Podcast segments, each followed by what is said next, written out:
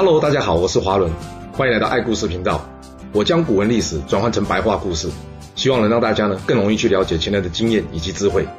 那让我们一起来听故事吧。上次我们说到呢，刘邦、项羽第一次联手出击，在攻下城阳之后，刘邦、项羽两人在于濮阳东面击败着秦军。面对项羽的强势武力，秦军选择暂避其锋芒，退回城中坚守。而收到项羽连续战胜的消息，这项梁开心啦、不过，由于章邯的秦军由攻转守，所以一时半刻之间，楚军呢也难以攻下。于是，项梁将项羽以及刘邦召回，让他们两个呢一同合兵猛攻着定陶。然而，定陶这边的秦军呢，也早已经在章邯的命令之下采取守势，所以纵使楚军合兵围攻，但一时之间一样难分胜负，让整个阵势陷入了焦灼。眼看这个状况，项梁非常生气地说：“去，张邯胆子这么小，竟然给我当起了缩头乌龟！可恶啊！这打仗啊，最重要讲的就是士气啊。要是我军没有办法一鼓作气给这秦军重创，这战事一旦拖久，对我军恐怕不利啊！”而就在此时，突然间有消息传入：“报，发现秦军的增援部队已经到了雍丘。”项梁一听，什么？秦军还有增援的部队啊，这可不妙！要是放他们进城，那这仗不知道打多久呢。于是项梁当下决定，他要将楚军兵分两路，一路由他继续坐镇定陶，而另外一路则是由项羽、刘邦领军迎战这秦国的援军。项羽、刘邦两人领军来到雍丘之后，很快的，他们便与这来支援章邯的秦军山川郡郡守李由遭遇上啊。由于李由之前有跟章邯联手击破楚军的经验，他想，哼。这一群农民兵，除了人多，根本没啥本领，没什么好怕的。于是，在他一声令下，秦军直扑楚军而去，而他本人呢，也是一马当先的冲入敌阵。这项羽一看，好家伙，看来大家应该还不太认识我项羽哦，要不然怎么会有这么不怕死，敢冲在前头啊？我看，要是我不再多砍几个人头下来，我是项羽的威名是打不响的，这更别说会有人害怕我了。于是。他不由分说，直接拍马向前，准备迎战这李由。那李由迎战项羽，他的表现会如何呢？哎，还没有机会，因为呢，挡在前面刘邦帐下的曹参呢、啊，仅一箭已经将这李由斩于马下，让他去领便当了。随着秦军主将的战死，很快的，秦军便土崩瓦解，遭到这楚军的击溃。接下来，项羽、刘邦继续率军向外黄挺进，而项梁这头呢？在接到项羽斩杀李由，并在雍丘大破秦军的消息之后呢，他开心呐、啊，嘿嘿，想不到我这侄儿项羽如此英雄了得啊，能接连的以寡击众，看来这推翻暴秦、统一天下应该是指日可待啊。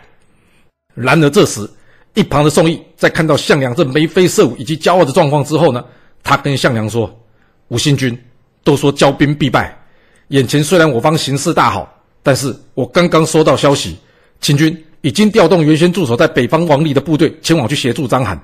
王离可是秦国名将王翦的孙子，不容小觑啊！加上目前我军兵力有限，但却又兵分二路，我怕这样分配并不妥当啊。另外，我看各营的士兵们呢，都已经有了骄傲怠惰的状况，这一点我建议我们应该还是要谨慎面对为宜啊。毕竟这秦军带头的将领是章邯，他是个沙场老将，我们不得不多提防点。以免秦军会突然间对我军发动攻势，到时我军恐怕会措手不及。项梁一听到这宋义的话之后，他觉得很不舒服。哎，我军现在顺风顺水，你说谨慎啊，是要谨慎个什么东西呀、他跟宋义说：“宋大人，你太多心了吧？这章邯早就被我打怕了，他现在整个人跪坐在城中，他哪还敢出来啊？就算他秦军多几个人，他们能会是我项家军的对手吗？”告诉你，要不是之前连续三个月大雨啊，把这地上搞得泥泞不变行军，我早就灭了他章邯了。你说我要怕他？我看应该是他要怕我吧。哎，不过你说的也是啊，我们应该是要增加兵力。我哦，原先是想要请齐国帮忙，哎，没想到田龙那小子啊，忘了我对他的救命之恩，竟然拒绝出兵呢。要不这样，宋大人，你可以帮我跑一趟齐国，好好的给这田龙小以大义一番。要是他愿意来，那之前的事我就算了。不过，要是他敢不来，那你就跟他说，等我解决掉章邯之后，下一个目标很可能就是他喽！哈哈哈！哇，疯了吧？要将枪口对向自己的盟军哦！看着这目空一切的项梁，宋义知道啊，再说什么也是多余的。不过，所谓君子不立围墙之下，宋义想，要是再跟这项梁混在一起，恐怕会有不测之灾。于是呢，他顺着项梁的话说：“诶，武信君，您说的是，要不就按照您的意思，让我出使齐国去说说这田荣，让他出兵共同抗秦吧。”这项梁原本就很不想理这宋义，一听到他也愿意离开，他高兴地说：“啊，那好，就有劳您了。”宋义在拿到项梁的命令之后呢，他飞也似的赶紧离开这楚军的军营，前往这齐国。路上，他遇到了齐国的使者高陵君显。宋义问他：“呃，你是要去见项梁吗？”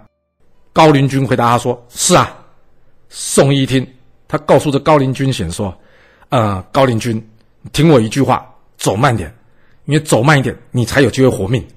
要是你走快了一步，很有可能呢、你会跟项梁一同被灭。”高陵君一听，他吓了一大跳。他问宋义：“哎，你这话怎么说啊？”于是宋义把之前他与项梁对话一五一十的告诉这高陵君，并且告诉他，他认为项梁的败亡应该就在近期了。那宋义说的有准吗？在连续三个月的大雨不利交战之后，章邯这方面获得了由咸阳城这边所补充的新兵兵员，在稍事训练之后，章邯决定还要主动。对着定陶的楚军本阵发动奇袭，没错，章邯之前之所以要退守城中，主要就是要躲避楚军的锋芒，以等待增援的部队。另外，还有一个最重要原因，那就是他要让这楚军呢在尝到胜利的甜头之后松懈斗志。没想到这一切竟然都非常的顺利，如他的计划在进行。唯一的意外是，这项梁竟然还送给他一个大礼包，他把他最强的战力项羽给分兵出去攻打外黄。看着这项梁四处分兵作战的态势，章邯很清楚，项梁已经有了轻敌的举动。那既然这样，他就可以轻易的推断出，目前定陶的防守一定不够严谨，这绝对是给楚军主力来一次重击的大好机会。于是章邯决定，他要利用大雨来掩饰秦军的行动声音，呃，趁着黑夜，由他亲自率领的秦军主动对这定陶项梁楚军的主力展开奇袭攻击。咚咚咚咚咚咚咚，战鼓声四起，定陶一战正式拉开序幕啦！这楚军根本就没想到，这胆小的秦军竟然会主动发动攻击，而这一群睡眼惺忪、全无作战心理准备的士兵，是要如何面对这从四面八方排山倒海而来的秦军呐？是的，就像宋义之前预言的一样，这疏于防备的楚军立刻遭到重创而溃不成军。慌乱之中，项梁只能赶紧设法稳住阵脚，杀出血路。并且派人去通知项羽，以及请求齐国前来救援。那这两路援军能赶得及营救项梁吗？先说齐国这边吧。很抱歉，田荣他是头犟骡子，他之前说过，不杀田甲他绝不出兵，所以没有看到田甲人头，那就对不起，你别想我齐国会来出兵援助你。那项羽这边呢？项梁可是项羽的叔父啊，他怎么可能不救他呢？项羽在听到项梁危急的消息之后呢，他立刻与刘邦放弃对外黄的攻击，并且呢将军队掉头，火速赶赴的定陶。那项羽能来得及营救这项梁吗？所谓有心算无心，要知道人家章邯等这一天可是等了很久了，他可没打算让你项梁有机会可以撑到救援。所以秦军的攻势猛烈，完全不给项梁有喘息的机会。而章邯的目标非常清楚，那就是歼灭楚军主力。并且送项梁去地下见他老爸。面对这急如烈火的攻势，项梁知道他眼前能选择的路并不多，要么死战脱困，要么就只能向章邯投降。那至于他原先想等待的援军，看来是不可能的了。不过投降，这可不是项梁会做的选择之一，因为尊严、骄傲，让项梁他宁愿战死，也不愿意向这秦军摇尾乞怜。更不愿意像头夹着尾巴斗败的小狗一样落荒而逃，所以，他最后的选择是，他要死战到底，哪怕是战至最后一兵一卒，他也不可能投降。就这样，这名将项燕的儿子，也是复兴大楚的明灯，在此正式熄灭。项梁战死之后，章邯将秦军遗失，而赶到定陶却无法挽救这结局的项羽，在见到他叔父项梁的尸体之后，他蹲下身来抱起项梁。虽然项羽没有放声大哭，但他却暗暗的流下了眼泪。面对这一直以来跟他一同生活并且教导他的叔父，项羽，他完全无法相信自己眼前所看到的事实。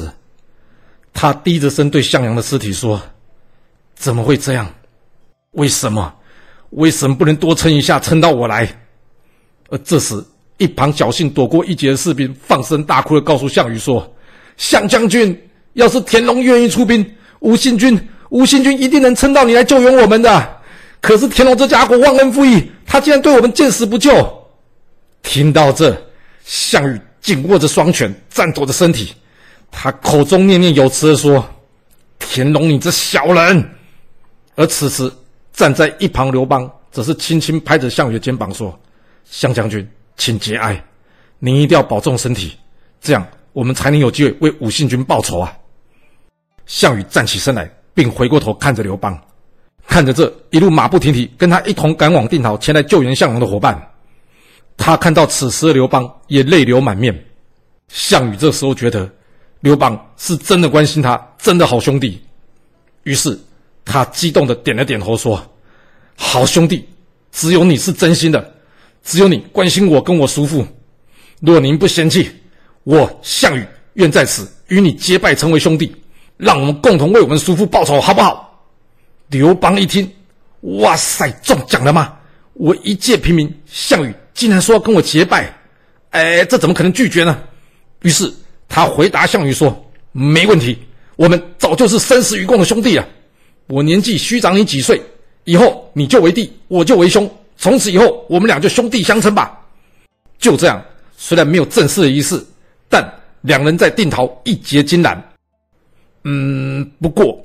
这里有个小小的疑问，那就是刘邦脸上泪水到底是怎么回事啊？谁知道？有可能是他多愁善感，也有可能他很会装哭，还有一种可能就是，其实那不是泪水，是雨水啦。只是当时项羽泪眼汪汪的，他视线模糊，没有分清楚吧？那不管了，反正项羽就是相信刘邦是好人，愿意跟他结拜就是了。之后，刘邦跟项羽说。吴信军战死，这军中恐怕有变。加上现在秦军动向不明，我建议我们先回师去见这楚王，在稳定后方之后，我们再做打算。您觉得呢？项羽听完之后点点头，于是开始着手收拾项梁的剩余部队。完成之后，他与刘邦一同回师。而这时，刘邦跟项羽说：“我看这原先跟英布在一起的吕程部队啊，也是只身在外，要不要也叫上他们，跟我们一起回师？一可以共同稳固后方。”二可以团结项家军的实力。项羽一听，也是，这吕程单独在外，若是突然间遭遇秦军的攻击，恐怕他是应付不来的。于是他派人去邀请这吕程一同回师。由于项羽判断彭城地形较虚台更容易防守，为了避免秦军攻击虚台造成楚国后方的威胁，所以他派人通知楚怀王，建议他移都知这彭城。这三人来到彭城之后，由吕程负责驻扎在东边，而项羽驻扎在西边。至于刘邦呢，则是驻扎在郸，形成一个犄角的态势，约定互相支援。而另一头，楚怀王在听到项梁战死的消息之后，他也大为震动。不过，在判断项羽三人的建议的确较为可行之后，他也立刻动身，将楚国首都迁往这彭城。由于项梁生前可以说楚国大权都由他一手抓起，现在他突然过世，虽然大家都知道项羽是他的继承人，不过楚怀王可不是这么想的。毕竟权臣对王权是有威胁的，若不趁现在项羽羽翼未丰之时重新安排的权力以及位置，那之后就不知道到什么时候才有这机会了。所以他在来到彭城之后，先是下令项羽与吕程的军队进行整合，改由他统一发号施令，而项羽呢，则获封为鲁公以及长安侯。至于吕程呢，则获封为司徒。吕程的父亲吕钦则官升至令尹。另外，他命刘邦继续驻守在这郸，封武安侯。哎，怎么又叫武安？白起被封武安君，李牧也被封武安君。虽然不是武安君，是武安侯，但不知道刘邦会不会觉得有点忌讳？嗯，那不管他了，人家楚怀王封都封了，难道还要退回去吗？等这一切部署妥当之后，接下来就是要等待，等待什么？等待迎接着秦军进一步的攻势啊！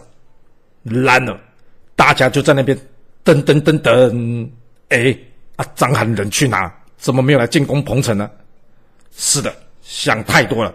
章邯在击破项梁及楚军的主力之后，他判断接下来楚军必定元气大伤，加上还有内部权力斗争的问题，所以一时之间楚军根本就不可能对秦军形成威胁。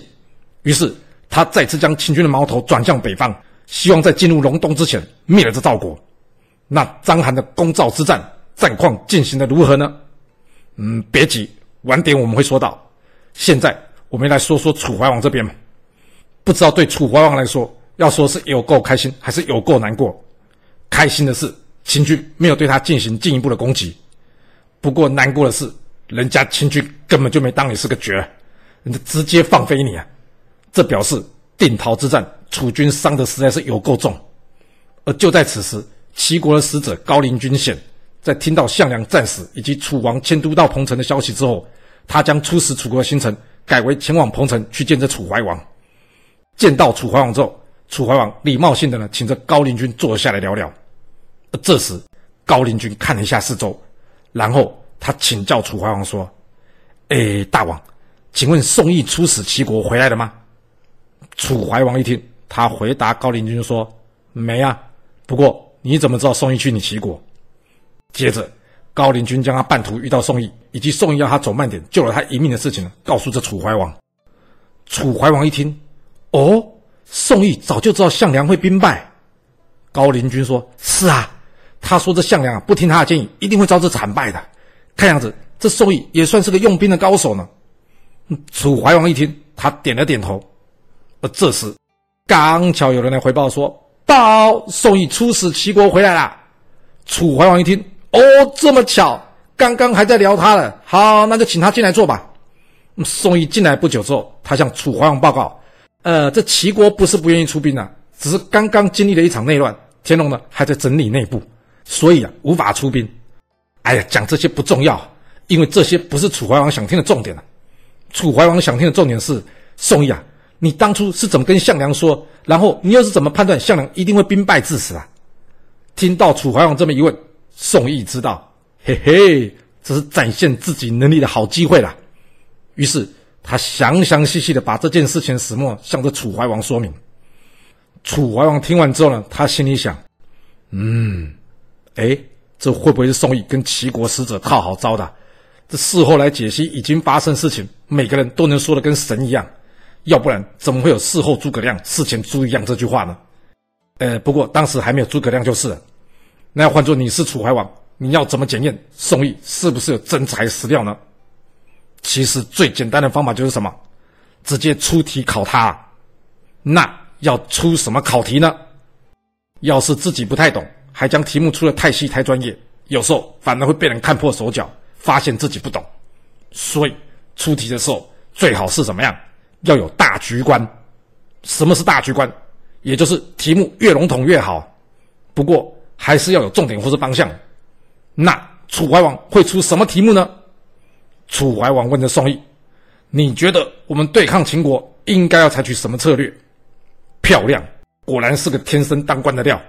这问题很重要，也很有大局观。最重要是，他还可以从答话人的内容中来判断对方的格局。那宋义会怎么回答呢？宋义回答楚怀王说：“大王，我主张我军西郡，直接攻击秦国的首都咸阳。一旦攻破这咸阳城，”秦军必定阵脚大乱，这才是我抗秦策略的上上之选。我们只要选位能够剿抚兵师，并且进退有据的良将，那就能成功。厉害，回答真好。那我可以请问一下，这位良将是谁吗？当然不行，因为通常这位良将是谁呢？是要由英明的楚王自己去决定的。他只是建议一下而已。哦，那楚王会有他心中的人选吗？面对宋义的建议，会造成楚军什么样的变化呢？这故事又会如何的发展呢？我们要到下次才能跟各位说喽。好啦，我们今天就先说到这。若喜欢我的故事，要麻烦您记得动动你的手指，给我五星评价，或是点赞、订阅、追踪以及分享哦。当然，也欢迎您留言分享你对这一集的想法，或是。你也可以请我喝一杯咖啡或是饮料，让我有持续创作的动力。其实历史就是顶层阶级的生活记录，了解顶层阶级的思考逻辑以及做法方式，我们就有机会改变自己的未来。谢谢您来听我说故事，我们下次再见喽。